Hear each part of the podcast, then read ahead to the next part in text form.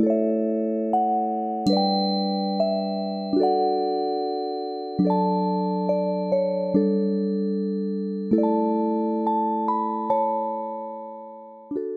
欢迎来到手心的身心疗愈频道，我是 Cathy，我是 Queen。嘿，我们今天要继续第三集的。玛雅十三月亮历的解析，没错，Part Three。我们今天要来讲蓝色的印记。OK，那因为先前在玛雅月亮历有聊到嘛，就是总共有二十个印记，有不同的特质。嗯，那它会区分成红、白、蓝、黄四种颜色。那假如说对于前面其他颜色不熟悉的，都可以再回去听我们前两集的部分。那今天来讲的这个蓝色的印记的能量呢，其实蓝色代表的是蜕变跟转化。的意思，所以蓝色印记的特质呢，也都会有变化，或者是能量、行动有一些转变、转化的过程。分别有五个印记，是蓝叶、蓝手、蓝猴、蓝鹰跟蓝风暴。好，那我们逐一开始。第一个印记呢是蓝叶，我身边超多蓝叶的朋友的，我也有一个蓝叶，呃，支持，嗯，支持印记是蓝叶嘛，对不对？好，OK。那蓝叶的关键字呢有梦想。直觉跟丰盛，所以其实蓝叶它代表的就是夜晚的能量哦。所以在晚上的时候呢，我们通常会觉得，哎，好像有更多的想象空间，好像是一个可以做梦的时间点。那甚至在晚上夜深人静的时候，也会觉得这样子的氛围会让你可以有很多的创意灵感，源源不绝的点子跑进来。其实蓝夜呢，它也代表着跟梦跟呃你很多想要做梦的能量。很多理想化的那种画面视觉是很有关联的。那蓝叶的人呢，大部分都蛮重视美感的，而且也有丰富的想象力。所以我的蓝叶朋友他本身就是造型师。突然间知道你在说谁？对啊，他们的心中常常都有天马行空的想法啦。那他们的个性呢，也是属于比较偏暖，然后偏热情，喜欢跟人家互动交流的性格。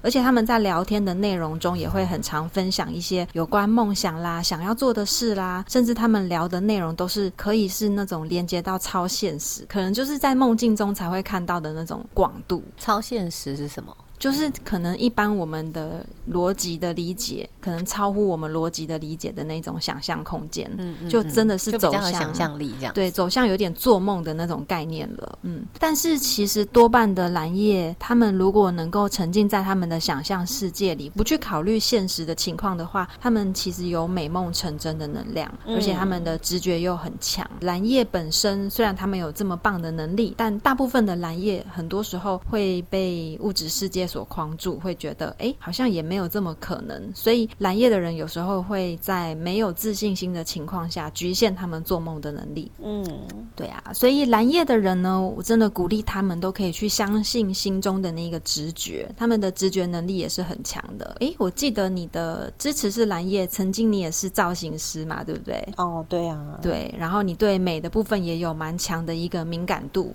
所以这真的也是蓝叶在你的支持印记上面给你的。一个加分了，嗯，当然蓝叶的课题除了我刚刚说的无法去相信直觉的能量之外，甚至他们可能都会被物质世界给局限住。事实上，他们的内心只要是相信无限的可能，相信直觉、心灵的丰盛的话，他们显化在外在的世界就是一个非常丰盛的状态了。所以他们显化力非常好。对，当他们如实的相信内心的那一个直觉丰盛的能量会在他们的生命中显化的话。他们的物质世界也是同步去显化的，嗯，所以呢，蓝叶的人他们很适合从事的工作呢，可能就会跟创作、做梦有关系。哦，所以他们可以比较跟艺术有关，就是可以去发挥他的创造力，嗯，因为他们其实跟美的事业、美学类的部分也都可以去连接的嘛，所以他们可以去做一些像是影视相关、媒体相关的，因为像比如说编剧，他们就要有很多想象空间嘛。或者是跟美学类有关的。好像我们有一个共同朋友就是蓝叶啦，那他本身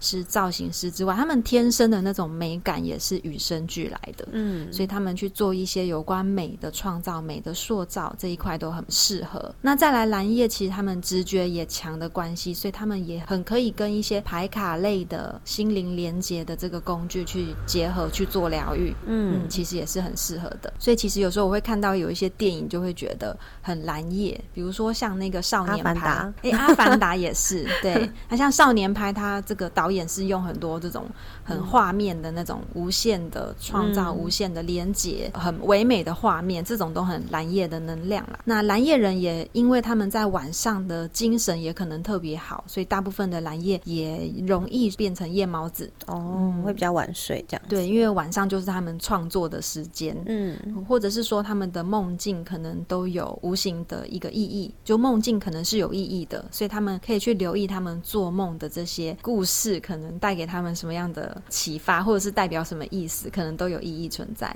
好，那你的蓝叶在你的身上有什么样的连结吗？嗯，应该就是显化力吧。我确实显化力还蛮好的，对。然后，但是晚上我回家试试看，我晚上 因为通常我都蛮早睡的，然后我白天灵感就很多了，所以我就没有特别去尝试晚上会不会更多。嗯嗯嗯，对。但听你这么一说，好像晚上可以来试试看，说不定 有更多不一样的收获。可能主印记是蓝叶的人更明显啦。对，像我们现在这个空间，其实也算是我显化来的。哦，真的。我其实，在一年前那个时候，我在做很多冥想的时候，在设定目标的时候，我就有一个类似像这样的画面。所以那时候找空间的时候，我不是就跟你说，哎，我要我们要有阳台，对，然后要有窗户，就是其实我是有一个有确实是有一个画面的。哦，所以是已经有一个画面的感觉，然后你就往这个方向，就真的就显化出来。对。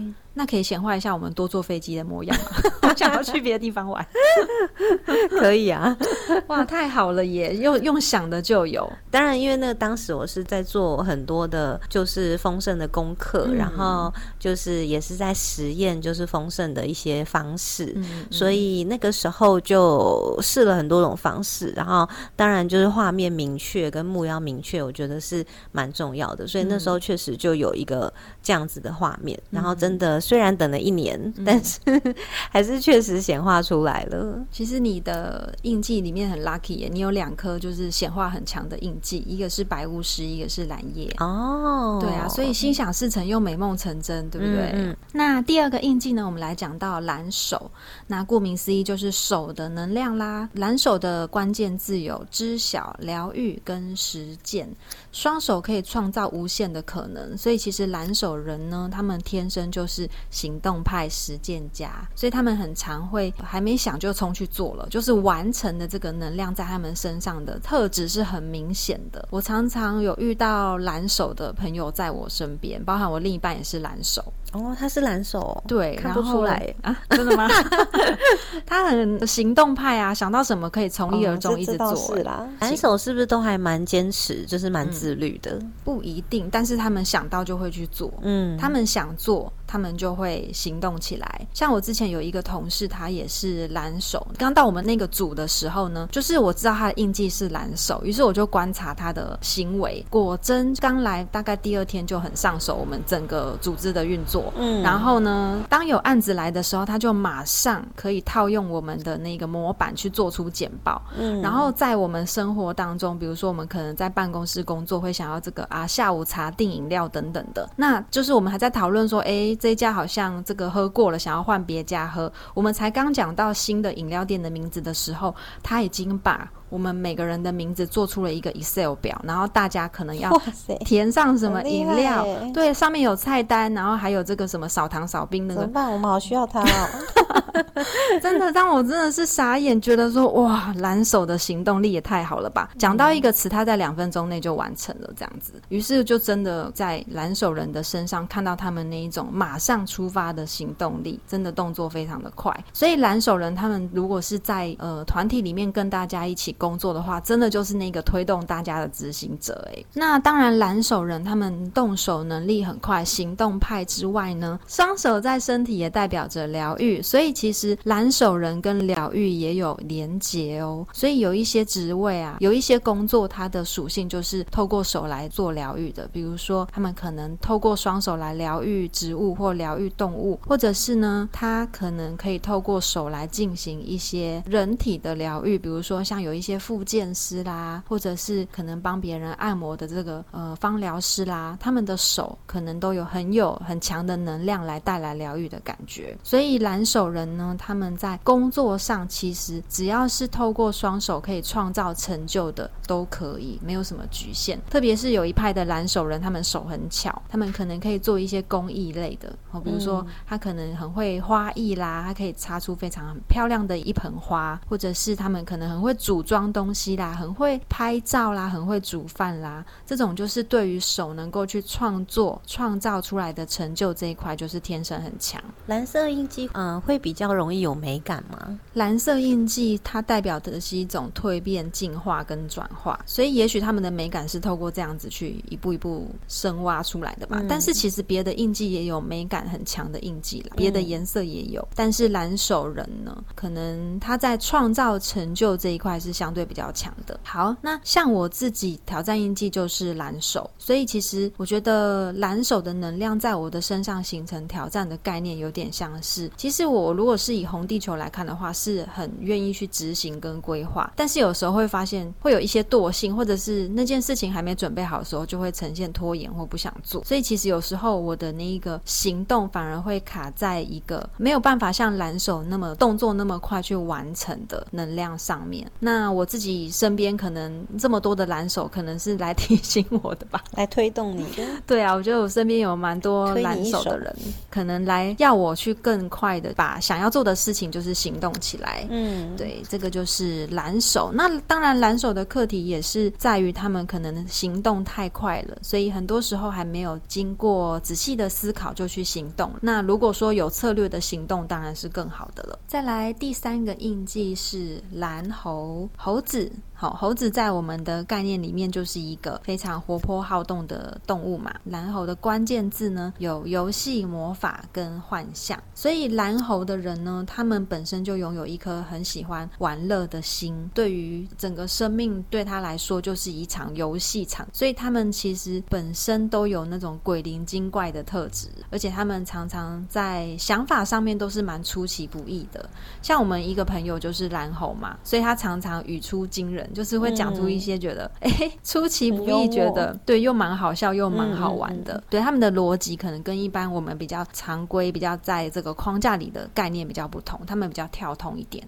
那也代表他们其实就是很有创意的一群了。他们喜欢用有创意的方式来过生活。当然，他们的想法也不见得是好或坏。可能会在一个就是很坏的情况下，让自己又觉得又好气又好笑，这大概是他们生活的一个一个心态了。对，而且其实真的在蓝猴的日子，你也会觉得有一种好像被一直被整，对，有一种被老天爷捉弄的感觉。但是你又不知道该怪谁，就是这个也是一个莫名其妙的一些这个错字，然后让一切就是好像没有那么顺利，就真的会让自己觉得又好气又好笑这样。呃，蓝猴人呢，他们要学习的。反而也是在这一个反差当中，因为他们很容易被人生的剧本去戏弄，似乎他他们的生命也不按牌理出牌。那他们就是要运用他们自己带来游戏的心，带来创意的这一个能量，来活在自己的人生剧本当中，用比较轻松幽默的方式来过生活。这反而是他们要学习。那另外呢，他们也有个关键字是幻象嘛，蓝猴也是佛陀的印记。那我们在佛陀的身上呢，又知道说，其实。佛陀常带给我们一句话，就是人生就是一场戏嘛。所以也代表要我们不要那么认真，或者是严肃的去看待我们生命中的剧本。很多时候呢，每一个生命事件，也许它可能要传递给我们的就是一些人生的意义。但是如果我们看清这个事情的本质之后呢，我们也许就不会执着在那个当下了。好，那蓝猴人他们适合的工作呢？因为他们非常有创意嘛，他们又喜欢玩乐，所以他们的工作场景最好是比较弹性活泼，可以让他们展现自己。的比较不适合那种就是死板或者是太有规矩或太有框架的工作属性，他们可以去做，比如说像是电玩产业啦、游戏产业业啦，或者是他们可以这个活动企划啦，那个工作可以让他们自己有很多有趣幽默的发挥，或者是他们其实也很喜欢表演。所以我的蓝猴朋友，他们其实生活当中就蛮戏剧化的。我曾经有一个朋友，他每次出场都是那种高音频的。或者是会有一些手足舞蹈的形式突然出现，就是一个很让人家很难忽略它的存在的模样，这样子。所以他们的表演欲望或表演机会也相对是很容易就可以去执行，可以去做的。很严肃的蓝猴吗？蓝猴人他们在社会化过后，他们都变得比较严肃一点。嗯，所以很多时候我们身边可能真的你观察他，在发现他的印记是蓝猴之后，你也没有办法连接他就是蓝猴，你会觉得哎他。平常很正经八百啊，怎么可能是蓝猴？嗯，那他们的本质其实真的就是比较幽默玩乐的这种童心。可是他们毕竟还是活在这个社会化的框框里，就是会被约束，应该要在呃世俗的框框里。所以他们大部分的时候已经抹灭掉他们鬼灵精怪跟特质。可能私底下跟他熟的人可以看到他幽默的一面啦，但他们在职场上可能是看不出来的。你身边有蓝猴吗？有啊，但他大多数时候是蛮严肃的。哦，真的，只有那个休休闲的时间，或者是说出去玩，他会比较放松，他就会露出他搞笑的那一面。嗯，当然也有蛮可爱的蓝猴啦，也是有。对，所以两种都有。如果蓝猴他把自己呃弄得比较严肃，或者是比较正经八百的时候，通常他们也比较难活出自己。嗯，因为他们的本质本身就是用好玩的心来体验生活，那甚至是把很多他们脑袋里面。制造出来的剧本，用幽默的情绪、幽默的态度来去来去面对。所以，当他们把自己就是缩起来，对，缩起来之后呢，其实他们往往就会，如果要用用用一种比较幽默好玩的方式去生活，对他们来说会比较顺利，是吗？对，比较顺利，然后比较能够去展现他们自己那种变通的心。嗯，所以其实身边有蓝猴也蛮有趣的。就是如果说我们一起出去玩，那蓝猴的思维就会跟我们一般可能。很正式、很震惊的想法不太一样，往往那个突然冒出来的想法，也会觉得，哎，好像又蛮好玩的，好像可以试试看呢。对，所以我其实每次跟蓝猴人相处，或者是从他们的脑子里去知道他们的想法的时候，都会觉得，天哪，我真的也没想过这个方式，但是又觉得，哎，真的也可以尝试看看，就会想要用游戏或用用玩乐的心情来去面对了。那接下来呢，下一个印记是蓝鹰。那老鹰的能量呢，其实老鹰本身就是飞在天空当中遨游的嘛，那老鹰它就会跟视野有关，所以它的关键字呢有创造、心智跟视野。所以蓝鹰的人呢，他们在日常生活当中，其实都会追寻更高的视野，或者是他们很适合提高自己看事情的角度跟格局。那蓝鹰的人呢，他们往往在看事情的时候，也会习惯用全面检视、好整体的角度来去看待整件事情。所以像如果曾经有遇过这个蓝鹰的老板哦，那他们可能在讲事情或者是形容一些公司愿景的时候，就会比较是形容一个蓝图未来的愿景，或者是甚至是有点画大饼的感觉啦。就是可能这些实际上都还不见得有一些苗头，就是看太远就对了。对，有时候还没有一些蛛丝马迹，但他们因为对于未来有敏感度，他们看待事情的未来性预测跟预知的能力是很强的，所以他们职场上呢是可以。带给底下的部署那种愿景跟力量，但是实际上是不是真的能够去实践，又是另外一回事了。嗯。他们的课题呢，也往往就是因为他们看得太高、看得太远，所以有时候会有一点好高骛远的。所以他要跟那个红蛇合作，一个在天上，一个在地下。如果有人可以适时的，两个应该会吵架。两个是互为挑战啦，所以当然真的蓝鹰的人他就很难真的去接地去想到，就是说那眼下要去完成的这个实际的状况。但红蛇的人也很难理解老鹰这个看得很。远那到底是怎样的一个场景？他也没有办法去想象得到，所以当然是互补的。但是说，如果他们两个相互是真的百分之百信任的话，应该是可以创造一个很不错的一个历程。嗯，也许就是互补的，然后可以帮忙圆满彼此。嗯，对。所以其实如果蓝鹰的老板在带领他的团队的时候，真的底下也需要一些，比如说像蓝手真的有能够执行的哦，或者是红蛇真的比较实际派一点的去。相辅相成。否则，如果是全面都是以一个梦想来吊着大家往前走的话，但实质上大家如果没有真正得到自己想要的东西，也走得不长远。嗯嗯。那蓝鹰的人呢？他们适合的工作属性就是可以跟更高格局的人有一些高接触，或者是可以提高他们视野的，所以他们其实很适合出国发展。嗯，因为蓝鹰他们毕竟有对于未来性是有很强的敏感度的，所以如果他们能够去接触一些新的元素，从来没有看过的事物，可以刺激他们对于未来的那个想象空间能够更广更大。所以蓝鹰的人呢，他们是很适合出国发展的，因为毕竟国外的文化还是跟我们国内会有蛮大的差异的嘛。他们适合做这种创新类的工作，是不对创新业。他们的逻辑能力其实也是蛮好的，只是他们的逻辑是比较倾向比较规律化、比较冷一嗯，像那个有一些建筑师，然后他们创作出来的那种未来建筑的那种逻辑跟那种抽象，就蛮像蓝鹰的能量。那我身边其实。蛮少蓝鹰的朋友，但是我有很多蓝鹰来找我解牌。我也很少蓝鹰哎，嗯，因为蓝鹰的人呢比较有自己独特的见解，甚至他们也比较喜欢独立作业或者是独自思考。没有那么喜欢跟别人一起合作吗？对，比较没有那么喜欢群体的部分，因为毕竟老鹰在天空当中，它也最多就三只啦，没有，要群飞的意思。对，他们顶多就是自己飞。蓝叶跟蓝猴相对是比较群体的啦，那蓝手人。可能是喜欢自己来，因为自己来更快。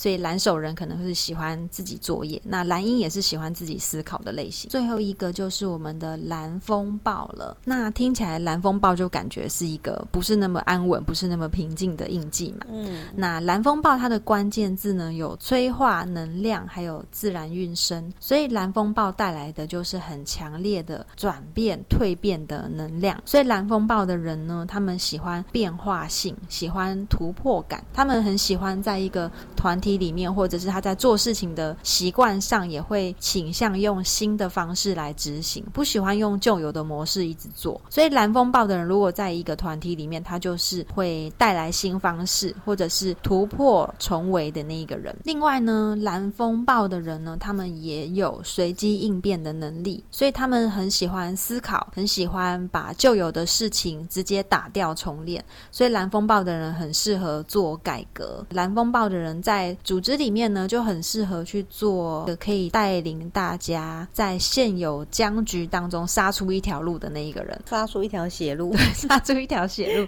因为有的时候有些事情已经变成是固化的了，就是可能啊，之前的人都这么做，那我们就这样做就好啦，最安全、最保守、最不会出错。可是，在蓝风暴的眼里，就会觉得好像没有更新、更好、能够突破重围的方式。那搞不好时代一直在变，有更好的方式，那怎么不试试看呢？哦，所以蓝风。风暴他们的内在世界会一直想要重新打掉重练，去催化现在的状态，走出更好的一一个层次里。哦，所以蓝风暴他们在生活当中也会一直不断的想有没有什么更好的方式，有没有什么更好的解决办法，然后能够让现在的一切可以变得更好。所以他们在想法上面会一直不断求新求变的类型。那还有他们其实是蛮随机应变的，所以他们适合的工作都是放在一个需要带入新。元素的团体，所以假如说，如果你是了解印记的老板，你是了解印记的主管，如果你的组织已经僵化了，或者是你觉得需要带一些新的元素进到你的组织里的话，你很适合招募一些蓝风暴进入。他们的想法可能都会是喜欢用新的方式，他们也不害怕改变，他们反而会觉得改变才能够带来新的能量啊，所以他们其实是很乐于改变的。这也就是为什么他们可以带来蜕变能量的原因了。既然我们知道它就不是那么平静的能量，所以它无形当中也带来风暴式的内在状态。所以他们其实内心可能都会有很多的情绪，甚至那个情绪是大的。但是因为蓝风暴，它毕竟它还是会在表面上去盯住，去这个武装，所以他们。很多时候是需要靠压抑内在的这一个情绪来去进行蜕变能量的部分，所以有时候他们会呈现过度压抑自己的部分，导致他们的情绪冻结。所以很多时候我们看他好像很冷静，不代表他没有情绪哦。所以蓝风暴的人其实是要学习如何让他的情绪去流动。他的情绪如果一直累积，一直累积，最后他的爆发就会是不可收拾的那种大爆炸了。哦，那当然到那个时候已经失衡。衡了啦。所以呢，蓝风暴的人也是需要用他自己可以接受跟宣泄的方式去流动他的情绪，是蓝风暴需要学习的部分。好啦，那这就是我们今天带给大家的蓝色印记的能量。那我其实也非常鼓励大家，喜欢透过这个玛雅印记来了解自己的话，可以再更深入的透过上课来深入了解属于他的一个氛围跟本质。那当然，我们可以在我们的 podcast 里面去多多分享，或者是你也有相关的经验，欢迎你分享给我们。那我们今天就聊到这边喽，下次见，拜拜。